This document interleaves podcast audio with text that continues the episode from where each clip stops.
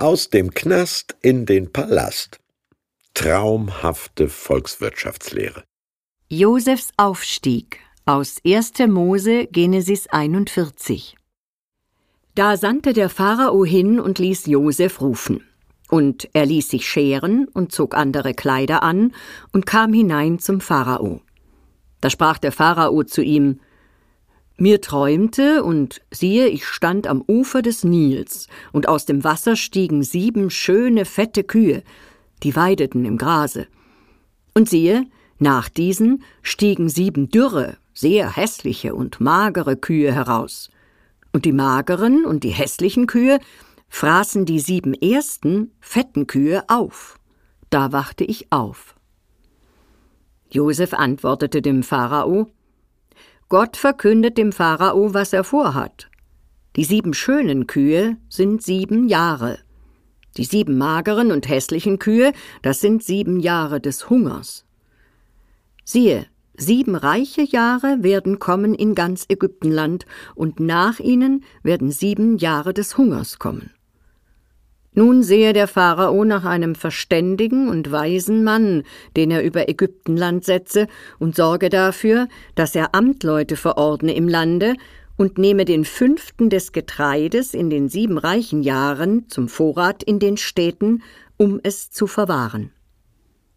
Und der Pharao sprach zu Josef, weil dir Gott dies alles kundgetan hat, ist keiner so verständig und weise wie du.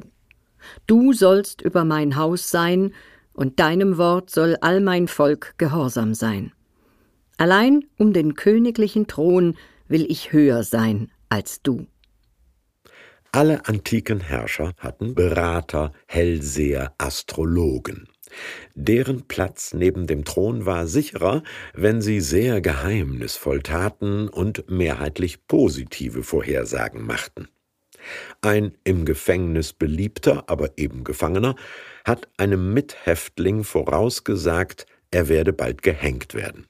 Jetzt holt man diesen Traumdeuter an den Hof und der präsentiert sich nicht selbst mitleidig, selbst herrlich, unschuldig inhaftiert, doch von esoterischer Weisheit, sondern er sagt stocknüchtern. Erstens, es werden sieben Hungerjahre kommen. Zweitens, haben kommt von halten, also bildet Rücklagen. Drittens, am besten 20 Prozent per annum sieben Jahre lang. Paff. Kein astrologisches Geraune, sondern Volkswirtschaft erstes Semester. Moment. Als er noch selbstverliebt von sich und für sich träumte, brachte ihn das um seine Zukunft. Jetzt interpretiert er den Traum eines anderen fürsorglich für andere, und das bringt ihm Zukunft. Josef ist sich sicher, Gottes Willen zu verkünden. Der Pharao ist sich sicher, dass Gottes Geist in diesem Mann ist.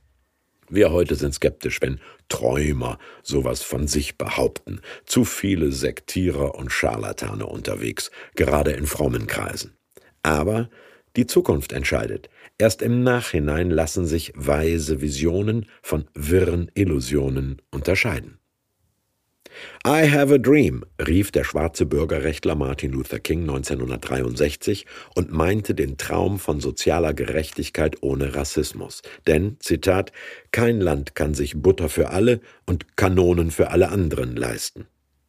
1964 bekam King den Friedensnobelpreis. 1968 wurde er ermordet.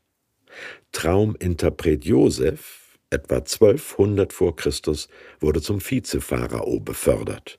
Volkswirtschaftlich Recht hatten beide.